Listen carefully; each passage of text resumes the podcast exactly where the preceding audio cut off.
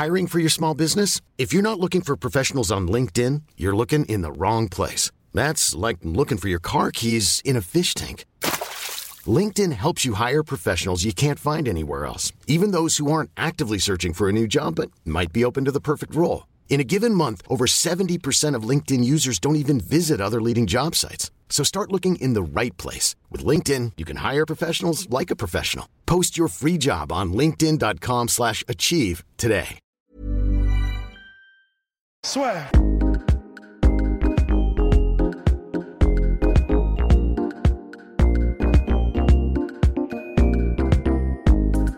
Bonjour à toutes et à tous, bienvenue dans le podcast La Sphère Polydomso que je découvre sous un nouveau jour aujourd'hui. Bien, on va parler de Bader contre Rico Verhoeven, number 2. Alors, euh, Bader était très bien parti. Deux knockdowns, un au premier round, un au second round, et euh, au troisième round, pardon, et au troisième round, sur un heel kick, eh bien, il s'est blessé au ligament, à un ligament, à la cheville. C'est ce que les médecins ont confirmé, c'est ce que son coach a confirmé. Donc, il s'incline pour la deuxième fois par TKO. Une fin de combat frustrante, mais pour Monsieur Polydomso, il y a une explication derrière tout ça. Bah déjà, avant de rentrer dans les explications, moi je, tiens, je tiens encore une fois à saluer, euh, à, tirer mon chapeau à Badrari quand même, parce que comme, comme on l'avait dit dans la preview, le mec se barre euh, pendant deux ans, trois ans, ou je sais pas combien de temps c'était son dernier combat là contre bah C'était en mars 2018, mais on va dire que c'était. Ensuite, il y avait eu la suspension pour dopage. Enfin, il avait quasiment pas combattu finalement depuis euh, bah, notre cher Rico Verhoeven. Ouais, donc voilà, et il fait euh, et, il, mène le combat. Il revient et il mène le combat contre le premier, le numéro 1 mondial euh, en poids lourd. Quoi. C'est ça, c'est ça, c'est Badrari, tu vois. C'est ce, que, ce que je disais, c'est que en gros, le mec il est toujours affûté, toujours affûté. Et là, en plus, ce qui m'a étonné, c'est qu'il a utilisé un game plan complètement différent du premier. Donc le premier combat contre Rico, en gros, il était venu pour boxer avec Rico. Il n'y avait presque pas de technique de jambes, beaucoup de déplacements latéraux. Euh, et, il piquait avec son jab, il reculait, il se déplaçait, il empêchait euh, Rico en fait d'installer son jeu de kickboxing en volume par ses déplacements. Mais là, il a choisi de faire du kickboxing avec Rico, en gros. Parce que dès les premiers rounds, il a commencé à envoyer des low kicks, ce qui est toujours une bonne idée de, de marquer son, son territoire en fait dans cet aspect-là. Quand tu as un adversaire qui a de bons low kicks, faut pas se dire ah il a de bons low kicks, j'arrête de faire des low kicks. Non, non, tu, fais des low kicks, comme ça, si tu arrives à lui faire un peu mal à sa jambe d'appui, il va avoir un peu de doute, il va pas pouvoir se lancer lui-même dans ses, dans low kicks euh, avec autant de confiance euh, euh, qu'il l'aurait fait si tu avais été complètement absent sur ce champ-là. Donc il a commencé comme ça et il attendait le contre en fait. Il attendait patiemment pour passer son, son, point arrière et il a chopé comme ça Verhoeven sur une combinaison. Comme on disait d'ailleurs, Verhoeven, comme il boxe beaucoup en volume, il s'expose beaucoup aussi. Et euh, c'est vrai que les contres de Badrari, ça a toujours été un problème pendant tout le match. Même pendant le deuxième round, il a chopé deux, trois fois euh, Complètement. Bah après, c'est là que Verhoeven s'est réveillé aussi avec euh, deux belles combinaisons jab jab barrière là qui étaient quand même assez. Euh, là, alors là en revanche, c'est vrai que je dois dire que le, pour, pour du côté de, de, Rico, le jab de Rico était encore une fois. Bah, là, là pour le coup, il a été un peu supérieur à Badrari au niveau de son jab. Mais Rico, il a des jabs les plus éduqués euh, du, du, du, mhm. kickboxing. Là, on voit, il peut doubler, tripler son jab. C'est un truc que tu vois pas en kickboxing, surtout pas en kickboxing poids lourd. Le, De mémoire, le seul qui avait un jab euh, aussi, on va dire, poli et affûté en kickboxing poids lourd, c'était euh, le banner. Et c'est le banner, quand il revenait de sa période d'entraînement où il avait été coaché, euh, enfin où il avait été euh, managé par Don King, tu sais, où il, il, est passé par un, quand vu crochet boxe anglaise et tout. Et c'est pour ça, après, il est revenu, il avait des combinaisons de points, mais laisse tomber. C'est là où il avait face planter euh, Francisco Filo en, revenant. Enfin, c'était merveilleux. Et là, Rico, bah, Rico, je crois qu'il a été, il a plus ou moins, il s'est plus ou moins entraîné avec Tyson Fury, il me semble. Donc c'est pour ça qu'il a, il a, il a vraiment, il a vraiment un bon jab. Et ce qu'il y avait de magnifique avec Rico, c'était ses, ses, combinaisons jab, low kick. Enfin, ça, euh, ça, ça a été l'histoire du match. Hein. Euh, autant les, autant les, les, hum, les, phases les plus éclatantes et les plus mhm. décisives, c'était Badrari qui les avait, c'est-à-dire les contres et euh, le superbe jab high kick qu'il met en début de troisième round. Ah, sont Genre, et en plus, Rico le voit plus ou moins, il monte sa garde, mais c'est là où tu te dis putain, Badrari, il a quand même une sacrée souplesse parce qu'il passe juste au-dessus de la garde, il emporte la tête de, de Rico. Enfin, c'est super beau. Mais donc, à part les moments les plus décisifs ou, euh, qui étaient pour Badrari, on va dire le travail de fond et le travail de régularité, le travail de ça, oui. c'était Rico qui le menait en fait. Et même c'était un combat de 5 rounds, parce que ça aussi, mine Et pour le coup, tu as vu, hein, ça a changé quand même beaucoup de choses. Hein, parce que là, si on était dans les mêmes configurations que le premier, donc en 3 rounds, euh, bah, pour le coup, c'était quasiment plié pour euh, Bader. En 3 rounds, Badrari, il aurait fini le combat à cloche-pied.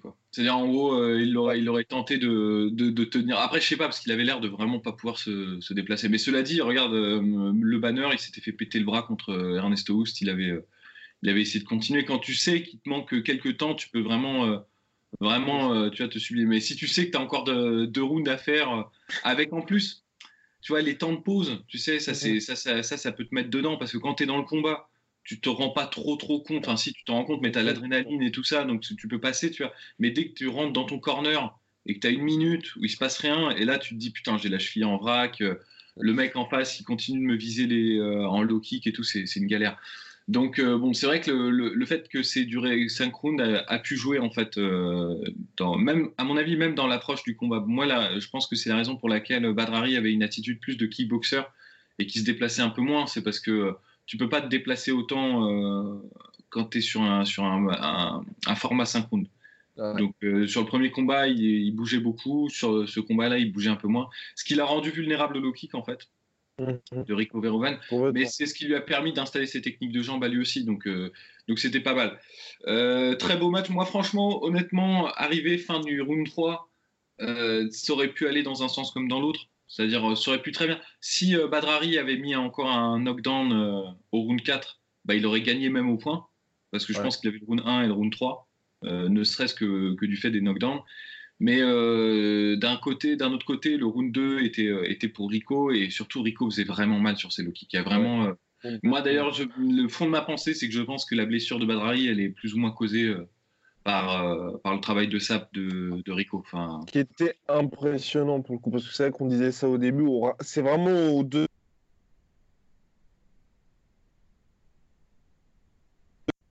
Faire Badrari.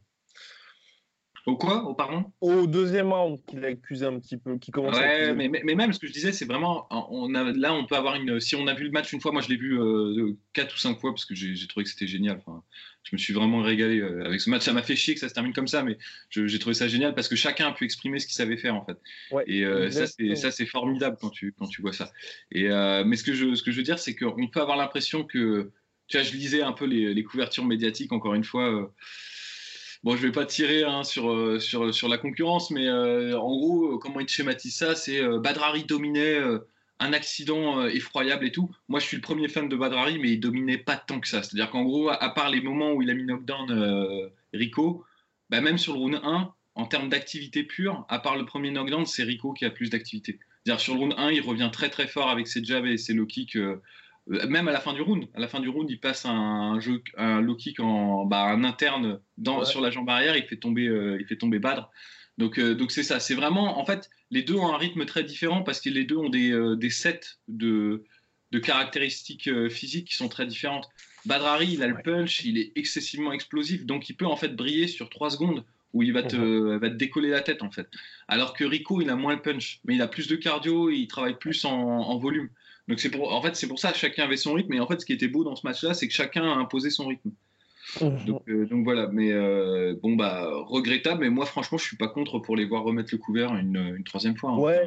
Et suffisamment, j'espère qu'il y aura ça assez tôt, parce que c'est vrai que mine de rien, Badari, il a quand même 35 ans, 20 ans de carrière, plus de quoi 110 combats, je crois, professionnels. Ouais. Enfin.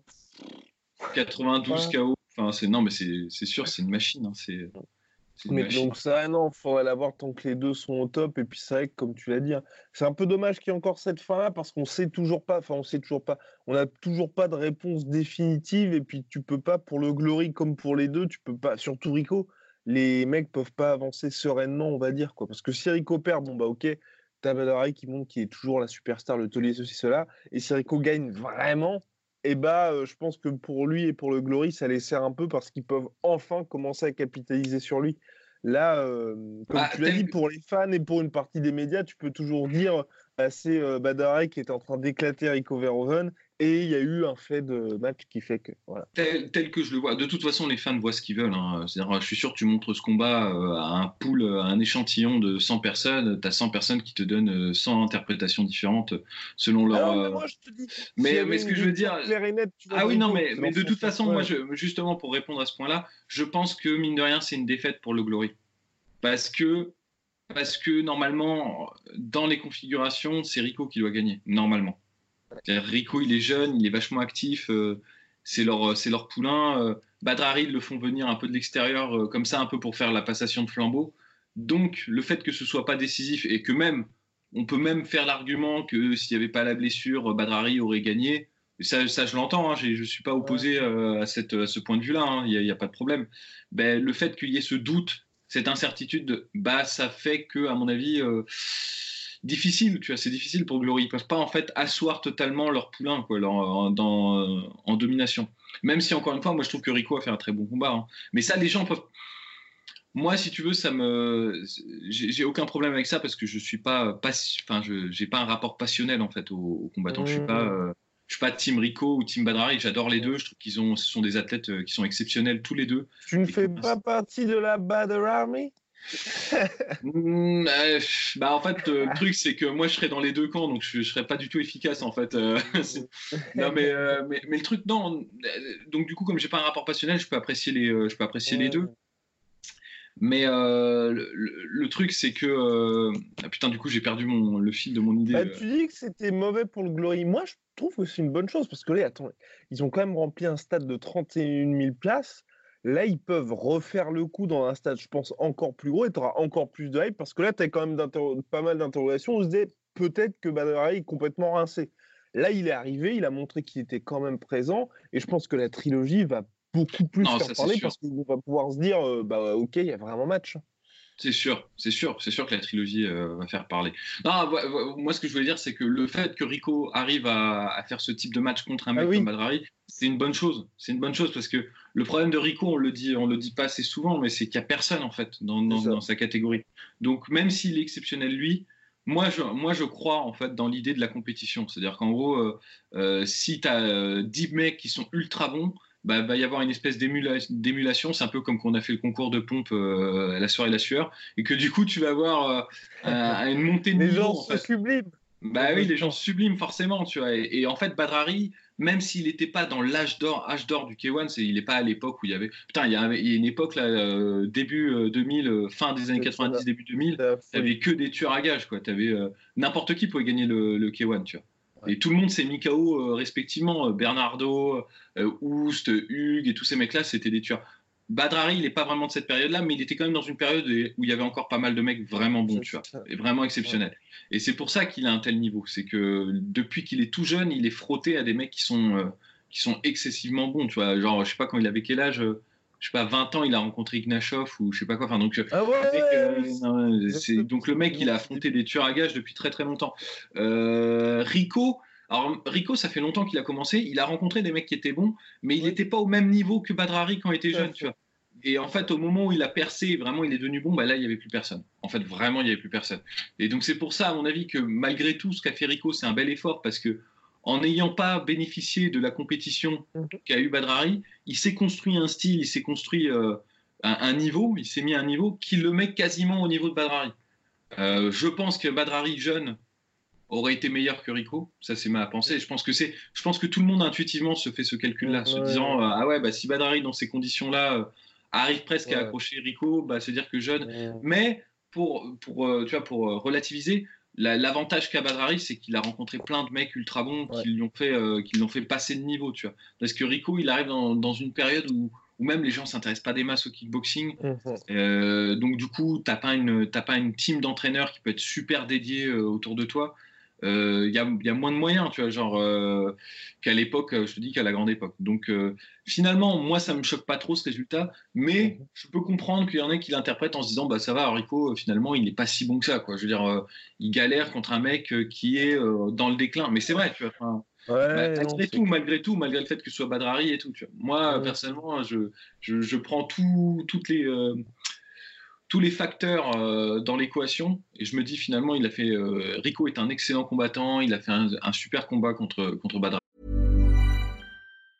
I'm Sandra, and I'm just the professional your small business was looking for. But you didn't hire me because you didn't use LinkedIn jobs. LinkedIn has professionals you can't find anywhere else, including those who aren't actively looking for a new job but might be open to the perfect role, like me. In a given month, over 70% of LinkedIn users don't visit other leading job sites. So if you're not looking on LinkedIn, you'll miss out on great candidates like Sandra. Start hiring professionals like a professional. Post your free job on linkedin.com/achieve today. Badrari, c'est une légende.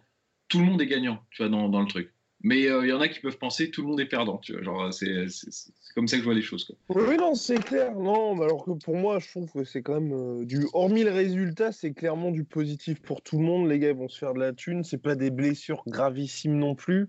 Donc, euh, non, personne n'a popé pour l'instant. Donc, ça aussi, c'est positif.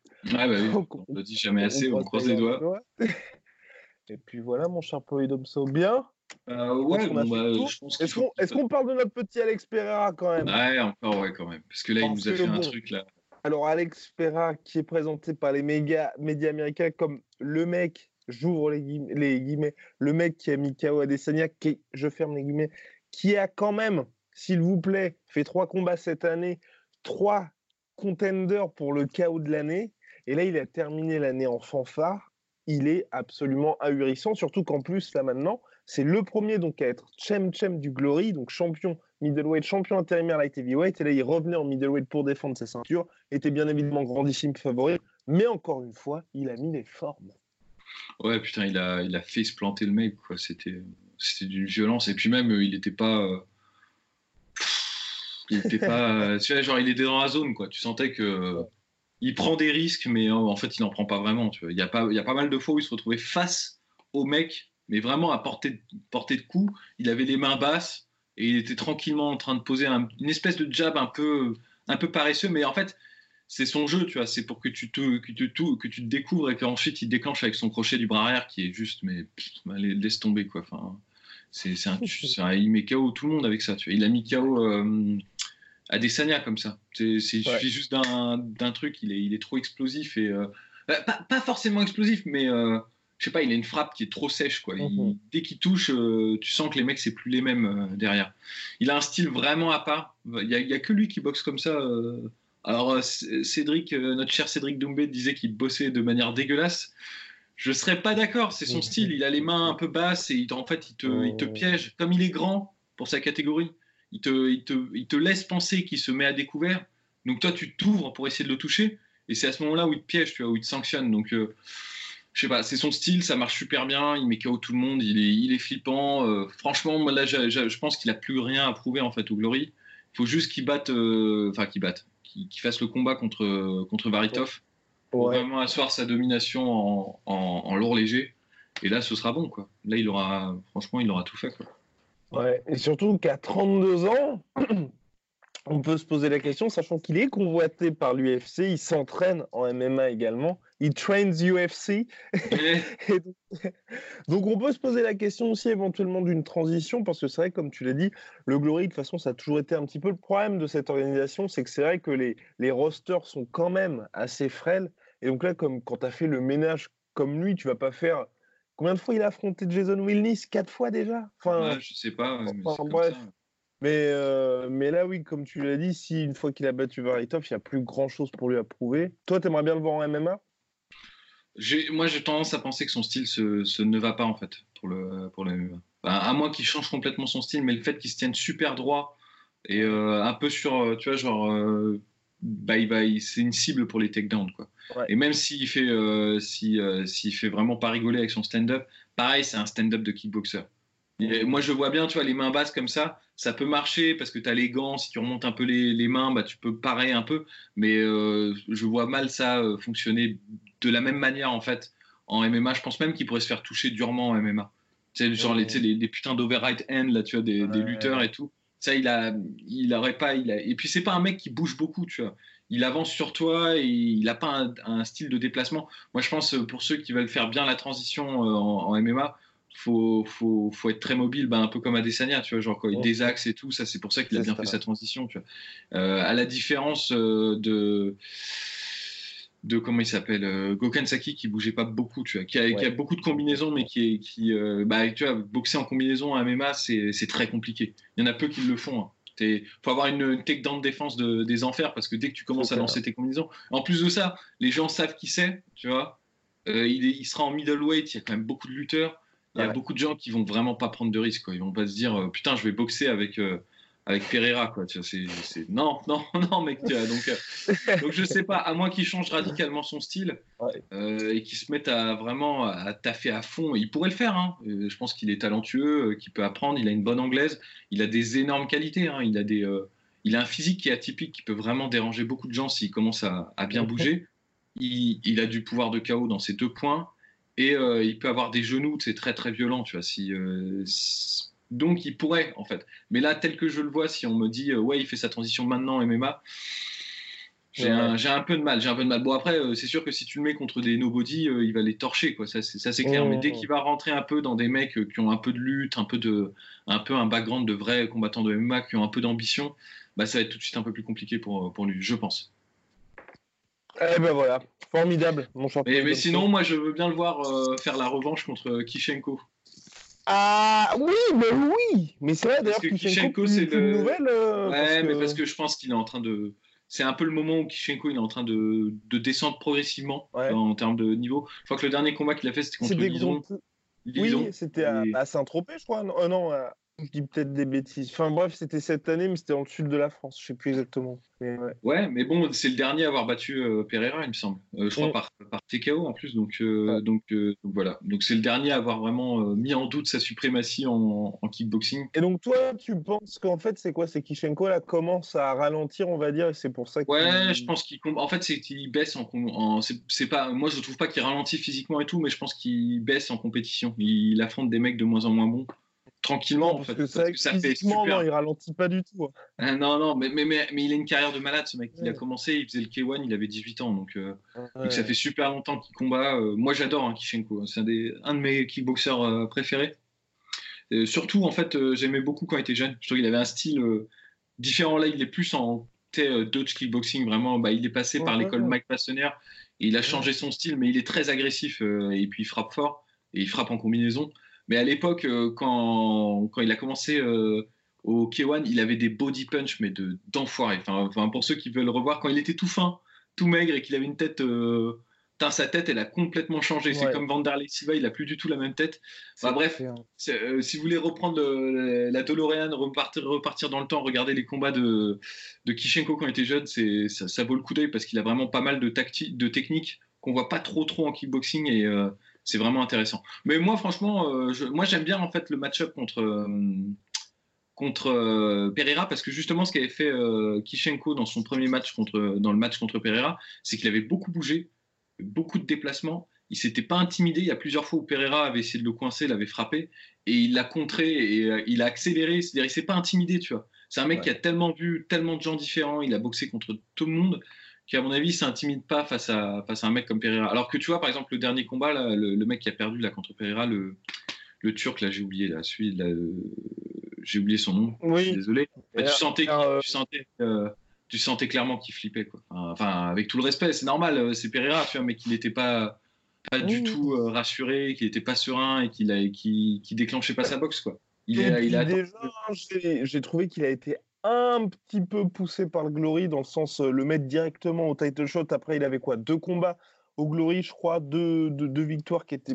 Ah, bah, enfin bref, j'ai trouvé que par rapport, par exemple, à Donovan Visseux, qui avait confirmé, on va dire, face à Jason Willis, et qui, avait, qui s'était vraiment fait un détolier, là, je trouvais que c'était un petit peu, en gros, bah, il faut qu'Alexpera soit sur la carte du dernier euh, événement de l'année. faut qu'on lui mette un mec, mais pas un mec qui représente vraiment un gros, gros, gros challenge. Et donc, on met ce mec-là, et c'est vrai que, comme tu l'as dit, hein, enfin, je pense qu'il n'était pas encore tout à fait prêt à se retrouver face à Pereira. Non, c'est malheureux, c'est malheureux. Mais bon, eh, je, terminerai sur cette phrase, euh, sur, ce, sur cette remarque.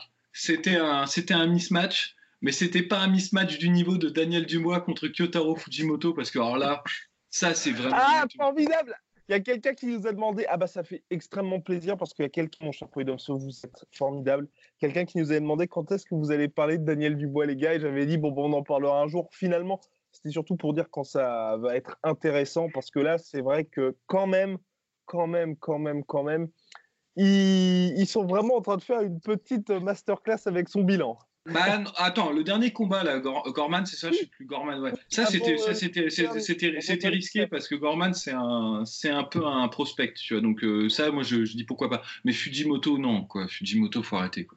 Il a jamais été. Euh, en plus, j'aime bien, moi, Kyotaro Fujimoto, il a eu une carrière en K1 et tout. Euh, c'est un mec qui a même affronté Semi-Shield et qui a vaincu le banner. On a tendance à l'oublier. Hein, donc voilà, donc, mais c'est pas du tout un boxeur d'une. Fin, il s'est reconverti en boxe anglaise, il a combattu que à niveau régional, euh, il a aucune ambition en boxe anglaise, euh, Fujimoto. Tu vois, donc, euh, donc ils l'ont foutu là contre Daniel Dubois. En plus, tu vois la différence de physique, tu fais bon, ça va quoi. Enfin, genre, non, mais arrêter quoi. c'est le début, ça reste aussi le début, tu vois. Je pense que 2020 pour pas mal de mecs comme ça, ça va être hyper déterminant parce que bon, Joe Joyce n'est pas du tout au même niveau que Daniel Dubois aujourd'hui, mais je veux dire lui aussi. Enfin, en gros, tous ces mecs-là, ils vont être obligés de s'affronter. Enfin, il va y avoir un ménage qui va être fait en 2020 parce que pareil, aussi plus haut dans la catégorie, tu as euh, euh, oh, euh, Parker, Anthony Parker. Joseph Parker. Oh Joseph Parker, pardon. non, mais, non, mais attends, moi ce qui m'énerve, ce qui m'énerve, ce qui, ce qui m'énerve dans cette histoire, c'est que je, je, conçois tout à fait. attends, c'est pas moi qui vais dire le contraire. On n'a pas arrêté de dire ça quand on parlait de Tony Yoka. je conçois tout à fait qu'on construise euh, une carrière. Et c'est vrai que dans l'absolu, dans Fujimoto, Wallish, tous ces mecs-là, c'est du même niveau, tu sais, quand, quand on met ça euh, contre euh, Tony Yoka. Mais la différence, c'est que Fujimoto, c'est même pas un vrai poids lourd, tu vois. Tu vois, le modem, c'est. et qu'il est vraiment, lui, pour le coup, vraiment niveau régional. Et si tu veux vraiment prendre des mecs, des top 30 ou des. Il y en a, tu vois, des mecs qui sont, qui sont bons. Et alors, ça, c'est marrant, personne veut les boxer, ces mecs-là. Tu prends un mec comme euh, Adam Konaki, tu vois, genre, euh, il doit être top 20 ou un truc comme ça. Personne veut le boxer, ce mec-là. Bah, c'est normal, il ressemble à rien et il est pas trop mauvais. Et, mais, mais tu vois, là, ça serait un vrai. Euh, bon, après, je dis ça, je suis sévère, je suis sévère. En fait, je, non, voilà, je suis, suis pas objectif. Ça m'a énervé le mismatch là contre Daniel Dubois parce que clairement, en plus, Fujimoto, il a pris un KO. genre, en gros, il a été fait, fait se planter. Mais en fait, euh, dans l'absolu, je comprends, je comprends la démarche. Daniel Dubois, il est encore jeune, faut qu'il se fasse. Faut qu'il soit actif aussi, parce que c'est un peu. Soit actif. Comme le Mais bon, ça m'a un peu. Ça m'a un peu, tu vois, ça m'a un peu fait mal parce que bon, Fujimoto, euh, j'ai des souvenirs nostalgiques de, de sa période K1 et donc euh, j'étais genre un peu. Ah donc voilà, bon, ne pas prendre au pied de la lettre ce que je viens de dire, c'est vrai, c'est le business de la boxe après tout, c'est comme ça quoi. Exactement. Mais c'est comme oui, ce que je disais, comme le combat de notre cher Arsène Goulamian qui revient le, ce week-end, je crois, du 28, où là aussi, défense de sa ceinture, c'est un petit peu en deçà, là encore, des attentes, de même par rapport à ce qu'on avait dit lors de son combat à Bercy contre le fameux Australien, j'ai oublié son nom, mais tu vois, je pense que c'est il faut rester, on va dire, il faut rester actif. Et donc, euh, forcément, il a l'occasion de combattre. je ne parle pas mais de je parle bien d'Arsène. Tu vois, tu combats en France et tout. Mais je suis d'accord avec toi, quand tu as une ceinture mondiale, il faut quand même que tu aies un certain standing. Mais bon, pour l'instant, je pense que c'est la boxe aussi. Tu sais, es obligé d'attendre et de garder ton mec actif. C'est ça, ça me choque moins euh, de finalement, dans l'absolu, ça me choque moins de la part de Dubois parce que Dubois il a pas de ceinture, il est encore en, progression. Donc c'est normal, tu vois, de le faire rencontrer des mecs comme ça. Mais tu vois, j'ai même envie de dire pourquoi ça m'a choqué avec euh, Fujimoto, c'est que il y a même pas, il, il apprend rien du bois avec ce combat. Il a rien appris du tout, tu vois. C'est, il est actif, mais actif que dalle, quoi. Il est resté un round. Le mec a pas lancé un coup sur, euh, sur Daniel Dubois, tu vois. Il avait, il était tétanisé. Il avait, il était, euh, il, a, il, est resté euh, tout le temps au bout des points de, de Daniel Dubois. Donc, donc il a rien appris à ce niveau-là. Mais bon, c'est vrai que c'est compliqué hein, quand, en termes d'un point de vue de, de management, de trouver des matchs qui sont suffisamment abordables pour vraiment avoir zéro risque et en même temps que ça va faire travailler un peu ton poulain, c'est chaud. C'est là où tu te dis que c'est un, vrai métier. Mais bon, euh, là, mismatch flagrant, en tout cas beaucoup plus flagrant que finalement euh, euh, Pereira contre, le cher turc. Oui, mais complètement, entièrement d'accord. Oui, non, c'est clair. De toute façon, le turc qui était invaincu au Glory, contender numéro 1 chez les middleweight, après c'était plus dans les adversaires. Rencontré bien, mon cher Podomso. Je vais pouvoir vous libérer. Carrément, carrément, on toque, on toque à la porte là, donc il euh, faut que j'y aille. Bon, allez. allez, salut, j'ai piscine. Bye. Soit.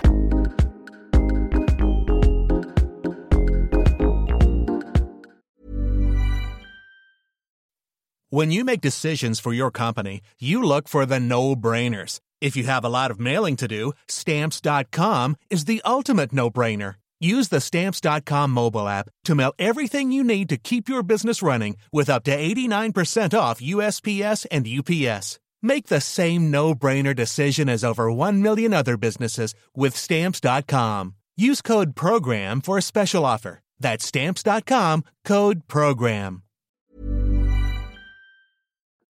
Et voilà, c'est la fin de votre épisode du podcast La Sœur. Si ça vous a plu, n'hésitez pas à nous mettre les 5 étoiles sur Apple Podcast ou sur Spotify. Vous pouvez aussi nous laisser un petit commentaire, ça nous aidera beaucoup.